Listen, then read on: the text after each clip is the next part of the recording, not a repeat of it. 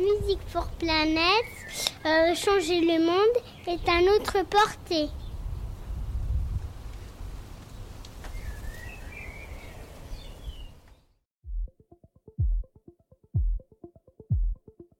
Je m'appelle Alex Jubien et je suis depuis plus de 20 ans un acteur de l'innovation.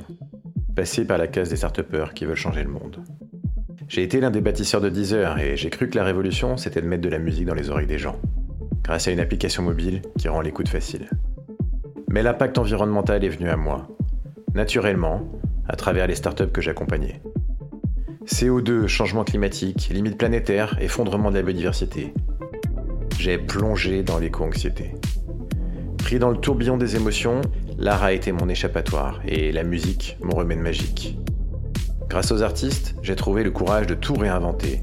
L'inspiration environnementale est mon nouveau métier. Et peut-être que la révolution, c'est justement de mettre de la musique dans les oreilles des gens. De la musique for planet. C'est le nom de l'association que nous avons créée, et c'est aussi un véritable cri de ralliement. Chaque jour, nous sommes de plus en plus nombreux professionnels de l'industrie musicale, experts dans l'environnement, fans d'électro, de variété, de métal, de lyrique et d'opéra, de rap et de jazz. Tous les courants musicaux sont représentés dans l'association. Music for Planet, c'est utiliser la musique et les artistes comme un vecteur optimiste et joyeux pour transformer tous les citoyens en éco-citoyens. Alors vous aussi, passez à l'action. Devenez musique activiste. Music for Planet.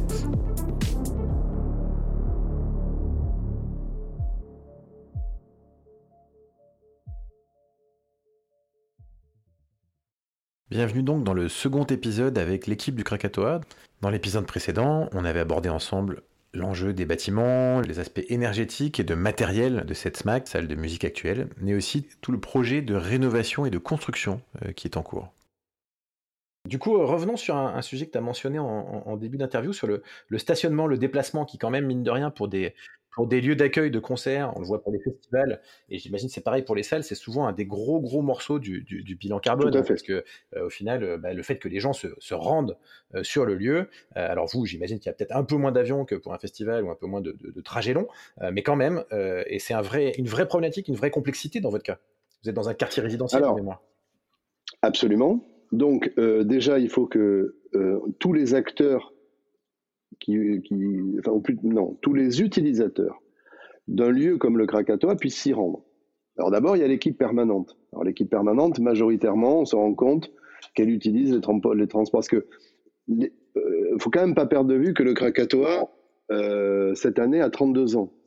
Donc au fil des 32 ans, il y a un certain nombre de choses qui ont changé. Tout à l'heure, je te disais qu'on est dans un quartier la salle est dans un quartier résidentiel euh, qui était peu euh, alimenté par les services euh, de transport public. Il n'y avait que des bus. Au fil du temps, alors il y a eu d'abord une, grosse pénétrante automobile qui a été créée. qui est connectée à la rocade de Bordeaux, ça c'est pas au top. Mais à côté de ça, il y a aussi eu sur Bordeaux, on a remis en place tout un service de tram qui, et c'était pas, je l'avais pas envisagé, nous avons un arrêt à 100 mètres. Depuis que ce tram est arrivé, beaucoup de gens, beaucoup, beaucoup de spectateurs ou d'utilisateurs euh, utilisent le tram. Ça, c'est déjà un gros progrès qui a beaucoup aidé. Je te parlais des, tout à. Au niveau des horaires, ça correspond aussi pour les horaires de fermeture du Krakatoa Oui, là, ça va à peu près, parce que comme on est dans un quartier résidentiel, on est tenu d'arrêter nos concerts, je parle de la musique, à minuit. Hum c'est pour ça qu'on est là depuis 32 ans, alors qu'il y a des maisons d'habitation autour. C'est simplement pour pas déranger les gens au-delà d'un certain, d'une certaine heure. Même si on isolait tout le bâtiment, les mouvements de public, de toute manière, feraient assez de nuisances pour que ce soit un problème. On a toujours, ça faisait partie des engagements que j'ai pris à l'époque avec Michel Sainte-Marie et que j'ai tenu aujourd'hui avec le maire actuel qui s'appelle Alain Diani, qui est également patron de la métropole de Bordeaux, euh, et qui, je sais, est quelqu'un de très, euh, comment dirais-je, très attentif, à ces problématiques de, transition. Donc, euh, que dire? Oui, euh, il y a eu des changements. Le tram s'est installé. Il y a eu beaucoup de travail qui a été fait à la taille de la métropole pour les vélos. Et on s'est rendu compte, nous, par exemple, au tout début, on avait trois, euh, comment dire, je sais pas comment on appelle ça, une espèce de truc où on met un vélo, on avait trois ou quatre. Et là, au fil du temps, ça s'amoncelait et un de nos élus euh, qui est très à cheval également sur la, sur la transition, en a fait la remarque et on a progressivement rajouté, rajouté, rajouté, rajouté des garages à vélo qui aujourd'hui sont à nouveau saturés. Donc dans, le, dans la rénovation, il est envisagé qu'il y en ait beaucoup plus. Euh, tout ça a amené progressivement la dégringolade euh, des voitures les soirs de concert. Aujourd'hui, je pense que si on est maximum sur 150 euh, voitures dans le quartier sur un concert complet, c'est vraiment le bout du monde. Euh, c'est déjà mieux que 600. Malgré tout, il en reste. Mais ça s'explique tout simplement parce que les publics qui viennent sur le Krakatoa ne sont pas que des, métropolitains. Ils peuvent venir du département de la Gironde. Tu le sais peut-être pas, mais le département de la Gironde est un des plus grands départements de France, au même titre que les Landes. Euh, et donc, euh, quand on vient de Langon ou qu'on vient de, je sais pas moi, de l'Espar, euh, enfin de, tout le département, bah, de fait, là, les trains ne marchent plus le soir donc, ou du moins ils vont te permettre d'arriver, mais pas de repartir. Donc les gens sont amenés à utiliser leur voiture. De la même manière, en fonction des, artistes qu'on reçoit ici, on peut avoir des gens qui viennent beaucoup plus largement, non seulement de la Gironde, mais aussi de l'ancienne Aquitaine, voire de la nouvelle Aquitaine. Voire, sur certains cas, on a aussi pas mal de gens qui viennent directement euh, du, de territoire le plus jeune d'Espagne, je pense aux, provinces sud du Pays Basque, euh, sud au sens qu'en France, il y a le nord et euh, en Espagne, il y a le sud, euh, et qui peuvent venir jusqu'ici. Majoritairement, tous ces gens viennent en utilisant les moyens de locomotion qui sont les leurs, dans le cas présent, la voiture, parfois les bus, euh, parfois le train, mais majoritairement, c'est la voiture. Ça explique toujours cette présence de, de, d'une proportion de voitures qui vient se garer sur le quartier. Nous, on fait tout pour limiter ce nombre, euh, Marie, que tu as rencontrée, euh, euh, a pour mission aussi de autant que faire se peut de, développer au mieux le covoiturage parce que ça fera encore des voitures en moins, donc des gaz en moins, etc., etc. je pense que ce travail sur les déplacements des publics sera celui qui prendra le plus de temps malgré tout. Même si on a eu un très très gros progrès avec l'arrivée de la, de la ligne A du, du tram. Ça, ça a fait beaucoup, beaucoup de boulot. Excellent, bah super. On voit bien aussi la collaboration avec, euh, avec la collectivité à nouveau. Alors parlons d'un dernier sujet en, quelques phrases rapidement. Euh, la, partie euh, catering et notamment la partie verre. Vous faites le choix vous que, que, que, ce soit plutôt du verre pour, les, pour, pour le bar. et le catering, voilà, il y a, y, y a, une spécificité. Vous, êtes sur du local, produit sur place. Avant même de parler de catering, tu sais, dans un concert de musique actuelle, et c'est ce qui nous différencie des musiques classiques ou des musiques dites savantes euh, du théâtre ou de la danse, c'est que nous, on a une activité qui est un peu connectée euh, à l'activité culturelle sur le plateau, c'est euh, le bar. Il se trouve que les, bars en musique actuelle sont des choses qui fonctionnent beaucoup. Donc très rapidement, on a laissé tomber les, les canettes, c'est les canettes en métal, parce que c'était dangereux. Euh, il y avait ça, et puis que franchement c'était problématique. On est passé très vite euh, au verre en plastoc euh, qui, se casse facilement, là, mais qui pollue. On faisait quasiment une benne à ordures à chaque concert, c'était n'importe quoi. En plus, c'était même pas récupérable. Et donc, on est passé aux fameuses Eco Cup. Donc, ça, c'est un premier geste. On s'est vite rendu compte que les gens n'ont pas compris exactement comment fonctionnait l'Eco Cup, c'est-à-dire que euh, nous, on rembourse les consignes, mais très souvent, on se rend compte que les gens ne les ramènent pas parce que ça leur sert de, comment dirais-je, de souvenir. J'étais euh, à ce concert du Krakatoa et on pose ça sur la cheminée ou euh, sur la télévision, je sais pas. donc, on a beaucoup d'éco cups qui reviennent pas. Malgré tout, c'est un autre effort. et après, effectivement, toutes les boissons, enfin, on essaye au maximum, mais toutes les marques ne le, ne le permettent pas, de chavirer effectivement sur des contenants verts tout simplement parce qu'on a fini par obtenir une borne à verre euh, autour du craca qui nous permet de trier et de récupérer ce verre. De la même manière, et c'est un point que les gens ne voient pas forcément, euh, il y a une vieille euh, habitude au sein du spectacle vivant de manière générale, c'est on demande tous les, artistes, les équipes, tout le monde demande de l'eau. Pendant très longtemps, on donnait des, des bouteilles d'un litre et demi en plastoc. Et on se rendait compte qu'il y en avait plein, on en retrouvait à la fin des concerts, demi-pleines, voire 90% euh, pleines, euh, parce que les gens euh, buvaient quelques gorgées à la bouteille, et sachant plus après quelle était la leur, la laissaient en vrac. On se retrouvait avec d'abord une un gaspillage, comment, l'eau était gaspillée, on se retrouvait avec le plastique, etc. Donc progressivement, on a réduit les tailles de bouteilles. Euh, on en conserve encore quelques-unes pour la scène à proprement, le moment du concert, mais progressivement, les artistes sont, deviennent de plus en plus sensibles et arrivent avec des gourdes. Donc nous, les, bouteilles et les palettes entières de, bouteilles en plastique ont disparu. On a mis en place des fontaines à eau de manière à ce que tout le monde puisse euh, venir remplir sa gourde, etc. C'est pas, ça serait mentir que de dire que 100% des gens qui sont euh, qui, qui œuvrent dans ce secteur arrivent avec leur gourde, mais mais mais il y en a quand même pas mal. Pour la petite histoire, lorsqu'on arrive à l'entrée du Krakatoa en tant que spectateur, on est obligé de bloquer les gourdes. On les met à la consigne, tout simplement parce que les gourdes avec leurs bouchons deviennent un, objet dangereux qui peut être jeté sur scène et blesser un artiste. En revanche, au Krakatoa, et depuis le début, euh, l'eau n'est pas payante. C'est-à-dire que si on veut boire de l'eau, on n'est pas obligé d'aller se coucher euh, sous le lavabo des toilettes. Euh, on va au bar et on demande un verre d'eau qui est donné gratuitement. On ne vend pas de bouteille d'eau parce que l'eau, c'est le truc basique et nous, on n'a jamais voulu le vendre et c'est donné gratuitement, ce qui nous permet aussi d'être plus confort pour dire aux gens non, vous ne pouvez pas entrer avec votre gourde, métallique ou autre, parce que c'est un souci vis-à-vis des artistes.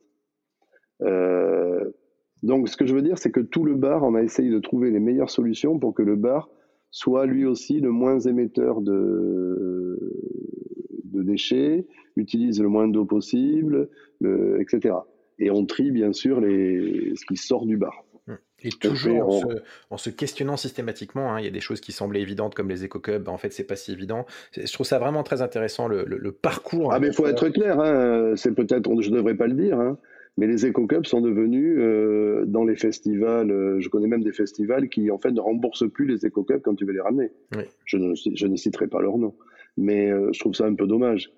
mais dans nos lieux, il faut être honnête, c'est devenu une petite recette. Eh oui. Donc, enfin, on, fait, on essaye d'aller au mieux dans ce sens-là. Pour ce qui est du catering, nous, on n'achète pas de choses préparées. Les choses sont préparées sur place. Euh, on essaye de jouer euh, avec le plus possible, je dis bien le plus possible, des produits, des produits locaux au sens géographique du terme, si possible bio. Tout ça, malgré tout, et c'est pareil pour le bar.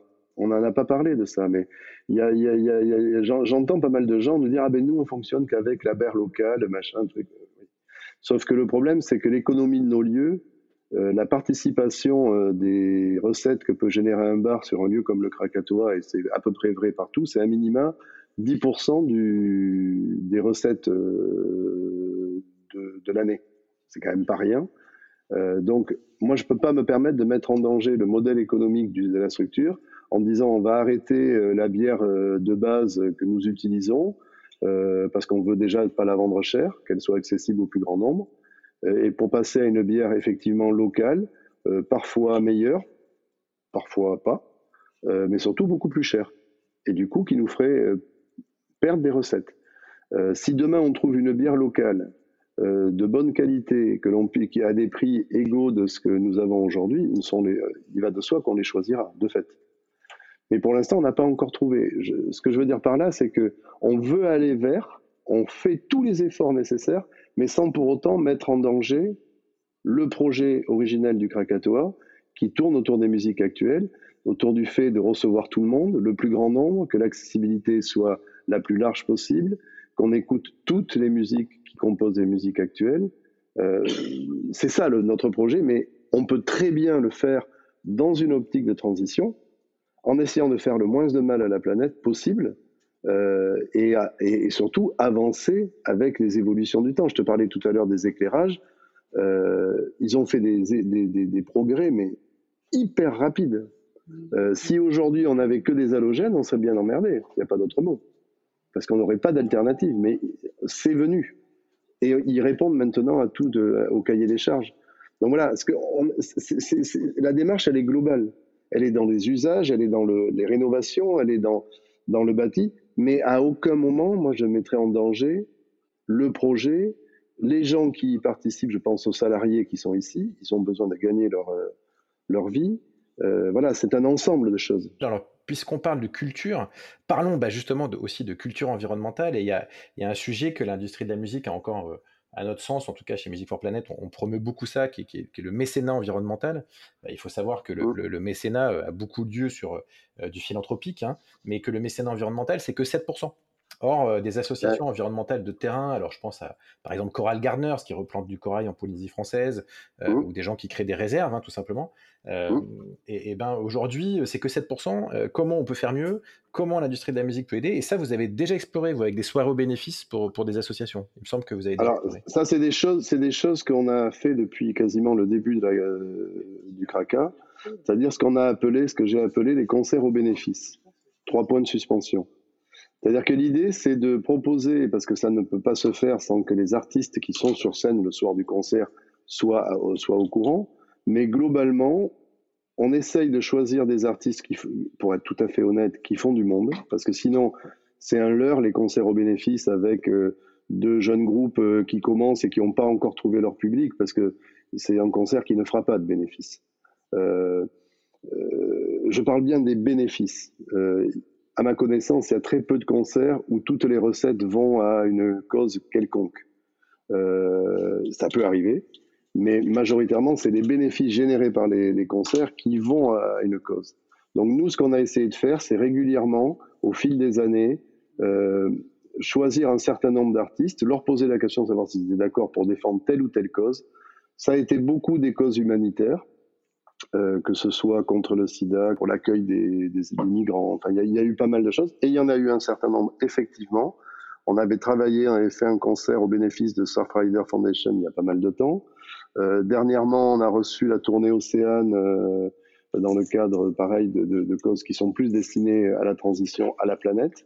Euh, et moi, pourquoi pas en faire de nouvelles à partir du moment où on se retrouve sur, le, sur les démarches euh, et où on trouve des artistes qui sont OK pour jouer le jeu. Eh ben, compte sur nous. On, demande pas, attention, on ne demande pas aux artistes de venir jouer gratuitement. S'ils veulent le faire, on en sera heureux. Euh, mais on leur demande de venir jouer, euh, et dans le cadre des contrats de co-réalisation, eh ben, tout simplement, la partie qui reviendrait à Transrock, association gérante Krakatoa, revient à l'association bénéficiaire, au même titre d'ailleurs que les bénéfices générés par le bar. C'est ça, faire des concerts aux bénéfices. Et on en fait depuis longtemps. Mmh. Et comptez sur nous pour, euh, pour, pour vous aider là-dessus, euh, dans le sens où euh, c'est un des enjeux de notre association, c'est un des objectifs, l'une des raisons d'être hein, de notre association. Donc éclairer les bonnes pratiques de l'industrie de la musique, donc ce qu'on vient de faire avec vos pratiques de, de, de, transition, mais aussi ce mécénat environnemental qui est crucial aujourd'hui pour l'avenir. Et, et, donc comptez sur nous pour, pour, pour qu'on fasse des belles choses ensemble à partir du moment où on trouvera les opportunités. Euh, écoute, euh, tout ça se fait et se réfléchit ici au Krakatoa. J'insiste sur ce côté-là, dans une optique euh, pour qu'on puisse continuer à, à, aller dans le bon sens pour la planète. Il faut qu'on puisse continuer à faire ce pourquoi l'association a été créée, c'est-à-dire faire découvrir des musiques, faire découvrir des artistes, faire, faire permettre la rencontre entre les publics et les, artistes, euh, permettre euh, que des artistes de musique actuelle qui n'ont pas de conservatoire, de choses comme ça, puissent venir travailler ici, être conseillés, permettre d'aller, d'amener ces musiques aussi vers des, générations plus jeunes. Nous, on a un gros travail autour de la médiation qui touche le jeune public, mais aussi les personnes euh, en EHPAD. essayer de toucher le plus grand nombre pour qu'ils puissent découvrir et qu'ils puissent avoir des sensations avec la musique. Mais je le redis, on peut faire ça dans le, sans pour autant euh, faire comme j'ai pu le connaître moi en d'autres temps, je pense au début des années 80 où on se foutait pas mal de, euh, de l'électricité qu'on consommait et tout ça, parce qu'on n'en avait pas conscience. Aujourd'hui, on ne peut plus ne pas en avoir conscience. C'est, c'est, ce serait un mensonge. Ou alors c'est se mettre la tête dans le sable. Euh, sauf que j'ai pas une tête d'autruche. Excellent. Euh, moi, ce que j'entends dans ce que tu dis, c'est que la musique peut être une source d'inspiration environnementale, et, ça, c'est vraiment aussi ce qu'on promeut. Donc, euh, Didier, je suis ravi de cet échange. On peut faire de la musique, on peut découvrir de la musique dans une optique qui sauvegarde l'environnement et la planète. Oui. Merci Didier. Et euh, je suis ravi de cet échange. C'était euh, très pertinent. C'est exactement nous le, genre de choses qu'on veut éclairer. Euh, un grand merci pour ton temps. donc Didier Esteb du Krakatoa. Et je vous propose maintenant qu'on échange aussi avec Marie de l'équipe Krakatoa. Didier, à très bientôt. À bientôt. Bonjour Marie, donc tu es aussi de l'équipe du Krakatoa. Est-ce que tu peux nous préciser un petit peu ton rôle au sein du Krakatoa? Oui, salut Alex. Ben, moi, je m'occupe de. Je suis chargée de communication au Kraka et aussi de la billetterie. Et puis récemment, du coup, j'ai été nommée responsable on ne dit pas vraiment RSE ici, plutôt euh, responsable transition euh, écologique, énergétique. Ok, donc engagement environnemental. Alors du coup, moi, ce que j'ai adoré dans nos échanges, euh, c'est que tu es hyper engagé. C'est quelque chose, tu as eu une prise de conscience il y a quelque temps, et c'est vraiment quelque chose qui te, qui te, tient à cœur, qui, t'anime au quotidien. Oui, bah après, il faut dire que mon, papa aussi, lui, il est très, très, très énergie verte transition économique. Enfin, il a maintenant, il, est capable de réaliser des bilans carbone, etc. Donc, en fait, depuis des années, il me bassine avec euh, tous ces sujets-là. Et puis, en fait, euh, c'est hyper intéressant. Et puis, on se rend compte à force qu'on ne peut pas les, les ignorer et les éviter. Euh, et du coup, en effet, ça, ça m'intéresse beaucoup. Et puis, surtout dans les musiques actuelles, je pense qu'il y y a plein de choses à faire pour nous nous mettre euh, bien au niveau de l'énergie, mais aussi je pense que on a peut-être pas un devoir, mais enfin si remarque un devoir de par la musique sensibiliser aussi euh, euh, les gens et les publics, et qu'on a un bel outil pour le faire. Ben, je te propose qu'on salue ton père, Jean-Christophe Bajois, que je connais également et qui est membre de Music for Planet et qui, euh, et, qui fait que nous nous sommes rencontrés. Mais il se trouve qu'on se suivait déjà sur les réseaux sociaux, notamment sur LinkedIn. Et en effet, euh, c'est l'une des personnes inspirantes euh, sur ces sujets-là, sur ces enjeux-là. Donc, il n'est pas étranger à ton éveil, très bien. Et du coup, puisque toi, tu fais partie aussi bah, des gens qui suivent Music for Planet de près, de ces pros de la musique, euh, qui se sont réveillés qui ont, qui, ont décidé de, s'engager sur les enjeux environnementaux. Est-ce que tu constates justement euh, un réveil de l'industrie de la musique, d'autres acteurs euh, bah, qui sont en train de, se remonter les manches sur ces enjeux-là? Oui, complètement. D'ailleurs, ben, nous, on adhère au, SMA, au syndicat des musiques actuelles. Et justement, en février dernier, ils ont organisé des, des rencontres autour de la transition dans le secteur des musiques actuelles sur deux jours. Et donc, on, est allé participer à ça avec ma, collègue Léa, qui, est mon binôme au Kraka.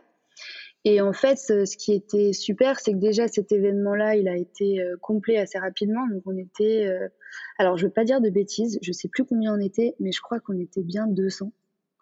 Et, euh, et c'était un mélange de tourneurs, de bookers, de salles, de festivals, de labels aussi. il y avait vraiment à peu près enfin, tous les représentants du secteur et qui étaient présents euh, et euh, qui ont échangé pendant deux jours sur différents thèmes. Euh, comment faire pour qu'une une tournée soit le plus écolo possible, comment nous travailler ensemble pour faire en sorte que les publics aussi prennent conscience. et puis voilà, donc il y avait tout un côté formation et un côté discussion. Et là, moi, j'ai vraiment bien senti que en fait, tout le monde est un peu dans son coin avec ses problématiques. Mais le fait d'avoir fait une rencontre comme ça, ça a permis aux autres justement de comprendre la vision euh, d'un tourneur et de pourquoi il demande certaines choses aux salles et vice-versa.